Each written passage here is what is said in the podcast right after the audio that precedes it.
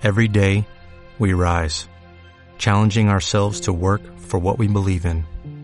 At U.S. Border Patrol, protecting our borders is more than a job, it's a calling. Agents answer the call, working together to keep our country and communities safe. If you're ready for a new mission, join U.S. Border Patrol and go beyond. Learn more at cbp.gov/careers. Nutrición Imperfecta, episodio 38.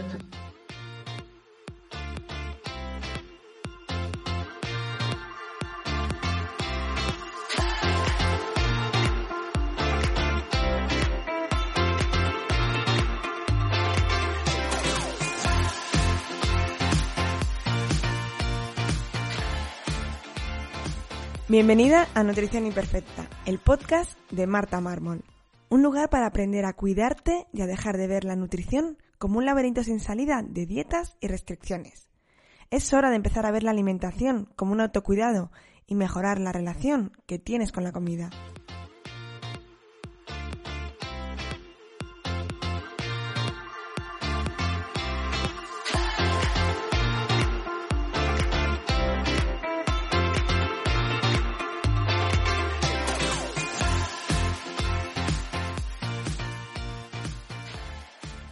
Pero antes de empezar con este podcast, si estás harta de ir de dieta en dieta, pasándolo mal, que ya nada te funcione, te enseño cómo salir de este laberinto de las dietas en mi curso gratuito, Las 5 claves para perder peso lentamente, que lo encontrarás en martamarmol.com, donde te daré las herramientas necesarias para empezar este nuevo camino.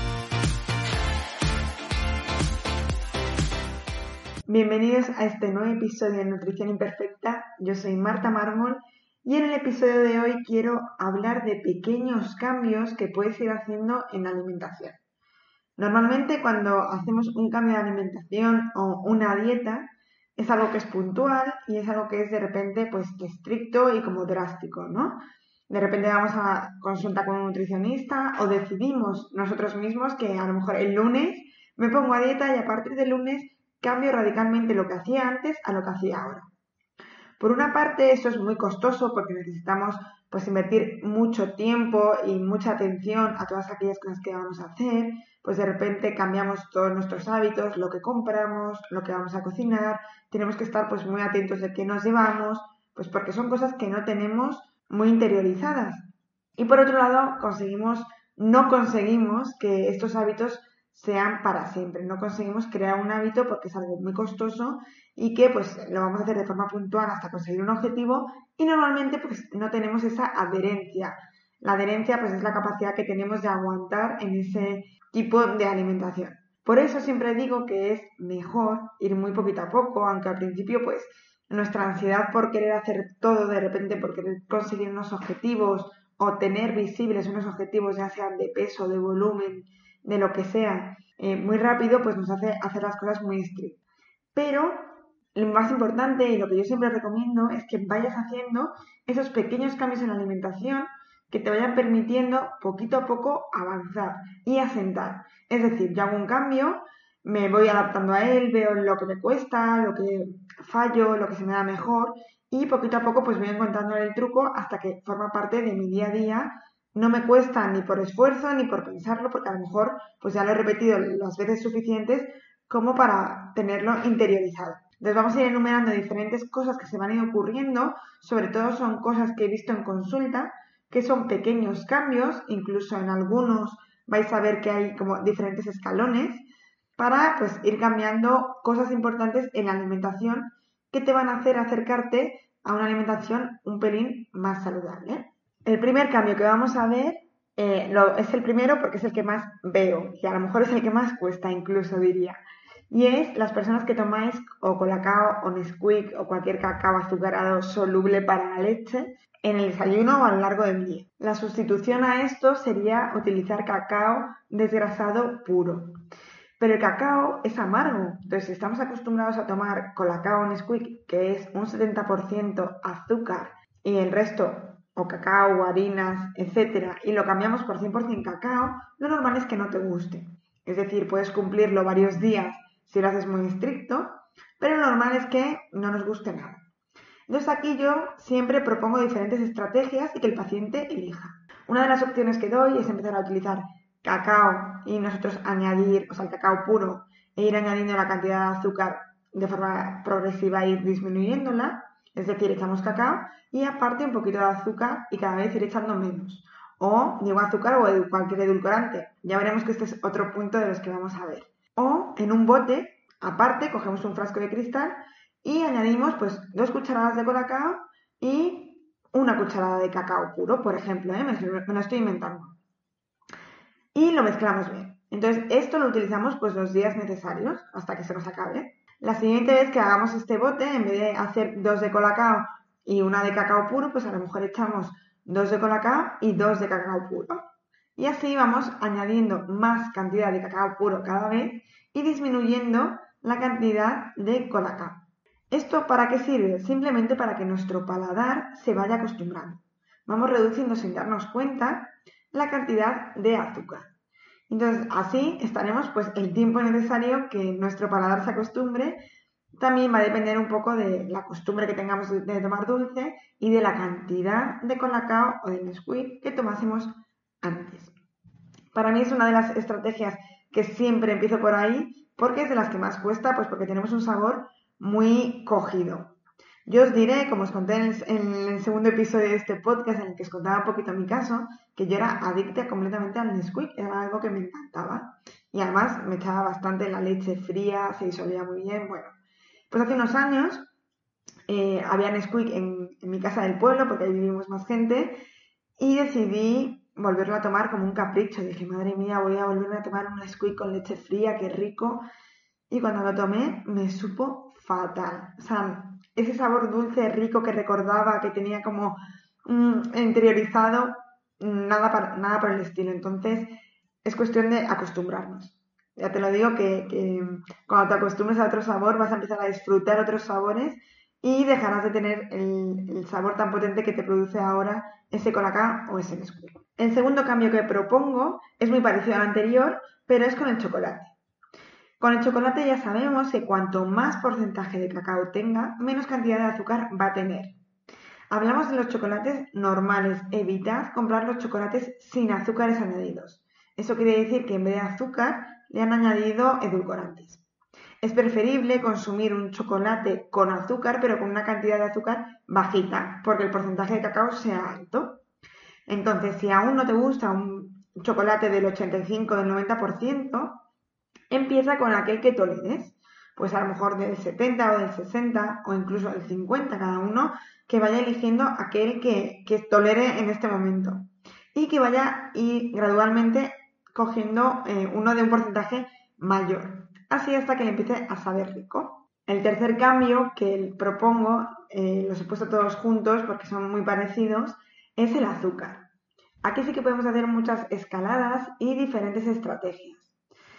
Como sabéis, eh, hay que reducir el consumo de azúcar no solo por el consumo de azúcar en sí, sino también el sabor dulce. Es decir, debemos disminuir la cantidad de dulce que tomamos, ya sea del azúcar o ya sea de edulcorantes artificiales. Esto lo explico muy bien en el curso de cómo reducir el consumo de azúcar que tenéis en martabarmol.com. Si quieres reducir el consumo de azúcar, por ejemplo, la que añades al café, pues tenemos que hacer como hacíamos en el colacao y reduciendo la cantidad que te echas poquito a poco hasta que se vaya acostumbrando tu paladar. Pues si te echas dos cucharadas, échate una y media durante un tiempo. Cuando ya te sepa rico, eh, baja a una y así progresivamente cada uno a su ritmo. También puedes utilizar como desescalada, pues un edulcorante, pero siempre teniendo en cuenta que tienes que ir reduciendo la cantidad que te añades. No sirve de nada sustituir una cantidad de azúcar por una sacarina y quedarnos ahí tienes que, pues te echas dos pastillas de sacarina, echarte una. Yo para esto recomiendo muchas veces los polvos o las gotas porque es más fácil ir reduciendo más progresivamente que con las pastillas. Pero bueno, eh, esto es a gustos y cada uno tiene que encontrar pues eh, la, la forma que le funcione. El cuarto cambio que propongo es cambiar algunos tipos de carnes procesadas como son los embutidos de mortadela, salami, chorizo o todas estas cosas, o incluso estos embutidos mm, veganos que al final no son ni embutidos, por algunos de mayor calidad. ¿Cuáles son los embutidos de mejor calidad? Por supuesto, el jamón, el lomo, el lacón y si elegimos jamón york y pavo, mirando siempre la etiqueta y asegurándonos que el porcentaje de carne que tienen es superior al 90%. Yo siempre explico que las proteínas para saber si son de buena calidad o no, te fijas si, si sabes identificar la parte del animal que es. Es decir, yo cuando veo un jamón, veo claramente que es la pata del cerdo. Cuando veo un lomo, veo perfectamente que es el lomo del cerdo. Pero en cambio, cuando veo mortadela, yo no sé de dónde ha salido eso. Cuando veo palitos de cangrejo, tampoco sé de, dónde, de qué parte del pescado es eso. Entonces, sospecha un poco mm, de eso. Es un poco eh, cutre el, símil, pero sirve bastante y casi siempre funciona. El quinto cambio es con los cereales de desayuno.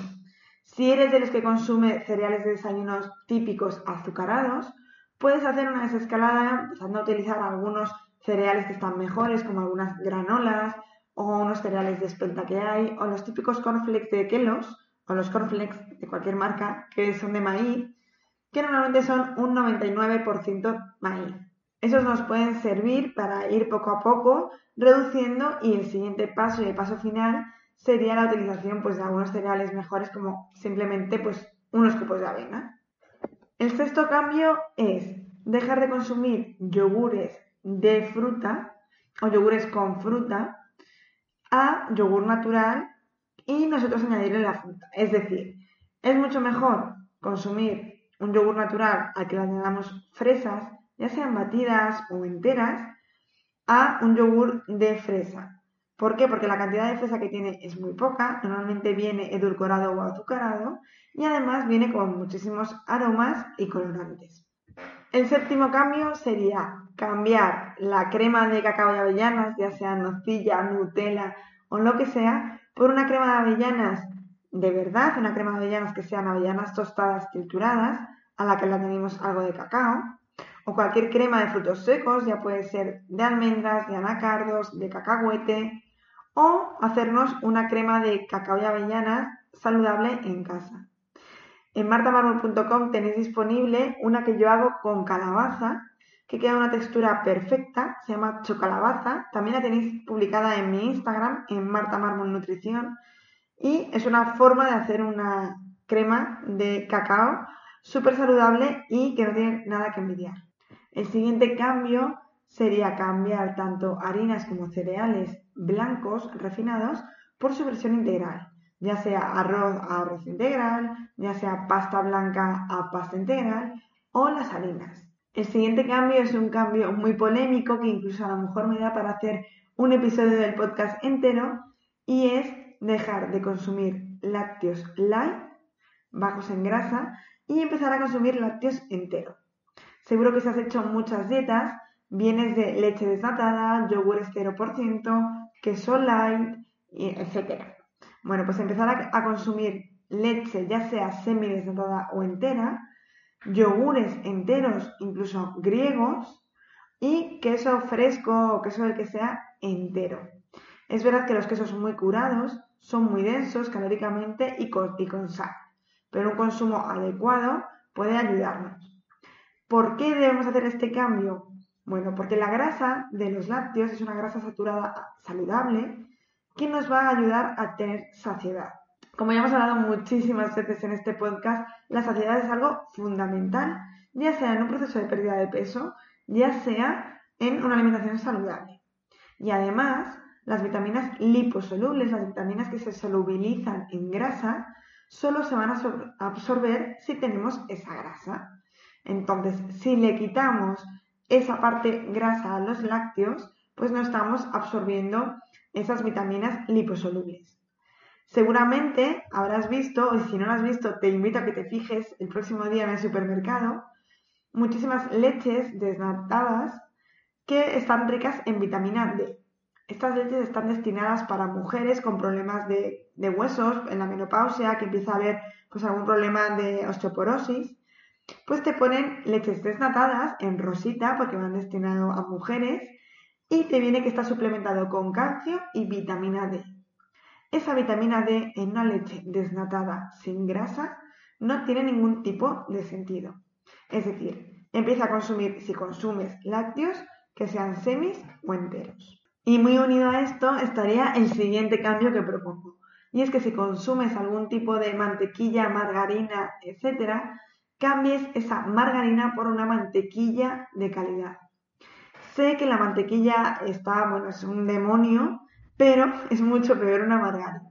La margarina está hecha a base de eh, grasas vegetales que como son de normal son líquidas, las han tenido que solidificar. En este caso son grasas que no tienen ningún tipo de interés y que encima son proinflamatorias. Es mejor una mantequilla, que es verdad que es grasa, que es verdad que no nos aporta nutricionalmente gran cantidad de cosas, pero es de mejor calidad y es una grasa saludable. El siguiente cambio que os propondría sería que si consumís algún tipo de proteína como gulas, palitos de pescado de merluza o tipo de palitos de cangrejo como los que hemos hablado antes, que los dejéis de consumir y los empecéis a sustituir por pescado de calidad, ya sea unas gambas congeladas, unos mejillones, calamares, merluza o incluso pues latas de conserva como pueden ser de atún o sardinas. Digo estos porque son rápidos de consumir, que supongo que quien consume palitos de cangrejo, gulas o palitos de merluza es por, esa rapidez y esa disponibilidad. Pero por supuesto cualquier tipo de pescado que tenga un poquito más de elaboración, eh, obviamente esta sustitución sería mejor. El siguiente cambio es que si consumes algún tipo de paté o incluso patés vegetales que se ven ahora mucho, que los sustituyeras por otros que van a hacer la misma función, como podría ser un humus, ya sea comprado, que los hay de calidad algunos, o hecho en casa, que se tarda poquísimo, o por ejemplo guacamole. Y para terminar, voy a proponer diferentes cambios en un ámbito que cuesta mucho, que es el del pie, el picoteo de patatas, frutos secos, etc. Sustituciones que se pueden hacer. Bueno, ante patatas fritas, típicas de bolsa, Podemos hacerlas en casa, que hay mm, recetas muy logradas para que queden crujientes. Es verdad que es más costoso hacerlo, pero por ejemplo, en vez de patatas fritas, podemos hacer patatas al horno, típico patatas gajo, que quedan perfectas, quedan muy ricas, bien especiadas, quedan, vamos, para mí mucho mejor que unas patatas fritas. Por ejemplo, si consumes palomitas viendo una película, por ejemplo, en vez de comprar las palomitas que vienen en bolsa directamente para meter al microondas, que vienen llenas de sal y de grasas eh, no saludables, podemos hacerlas comprando maíz. Si compramos maíz que viene en una bolsita que lo venden en todos los supermercados, podemos hacerlo o al microondas o si tenemos un palomitero o simplemente en una cazuela. Echamos un poquito de aceite de oliva, el maíz lo tapamos y rápidamente tenemos unas palomitas riquísimas.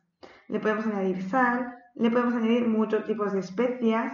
Aquí podéis innovar y salen unas palomitas de verdad muy, muy ricas. Mucho más ricas que las típicas eh, un poco artificiales. Después cuando volváis a las anteriores veréis que saben muy artificial, pues a mantequilla, a aromas, etc. Otro snack que podemos utilizar es, por ejemplo, los frutos secos, los típicos frutos secos que vienen en cóctel, Normalmente vienen salados y fritos. Sustituirlos por frutos secos que sean al natural o tostados. O por ejemplo las pipas, en vez de coger pipas Tijuana, por ejemplo, o estas que vienen con sabores, pues unas pipas a la sal normal y corriente, unas pipas de girasol que eh, perfectamente nos sirven. Para seguir con el picoteo, aunque no es de comer, serían las bebidas. Esta es la eterna duda. ¿Qué bebo cuando salgo por ahí? Bueno, no hay nada que sustituya a los refrescos. Es verdad que si eres consumidor de refrescos azucarados, un paso que puedes hacer para ir dejándolo es pasarte a la versión light o a la versión cero, pero nunca como un final.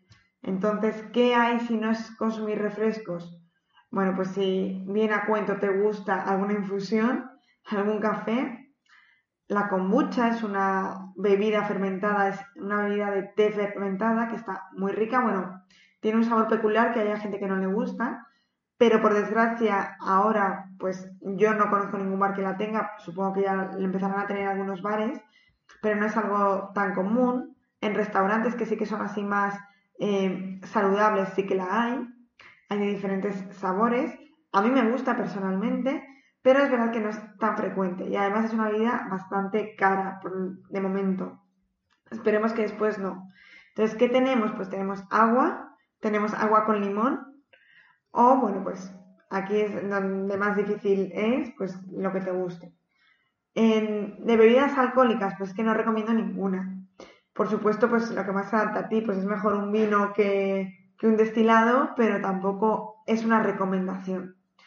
Eh, como os cuento en el curso de mitos de la alimentación, el vino, una copa de vino no es saludable. Una copa de vino no tiene esos beneficios que nos dicen. Es verdad que si enfrentamos el vino tinto a otras bebidas alcohólicas, pues a lo mejor tienen beneficios, pero el alcohol al final es un tóxico en el cuerpo y nunca va a ser recomendable. Entonces, si bebes cerveza, pues una de las cosas que podemos mejorar es tomar alguna cerveza sin alcohol.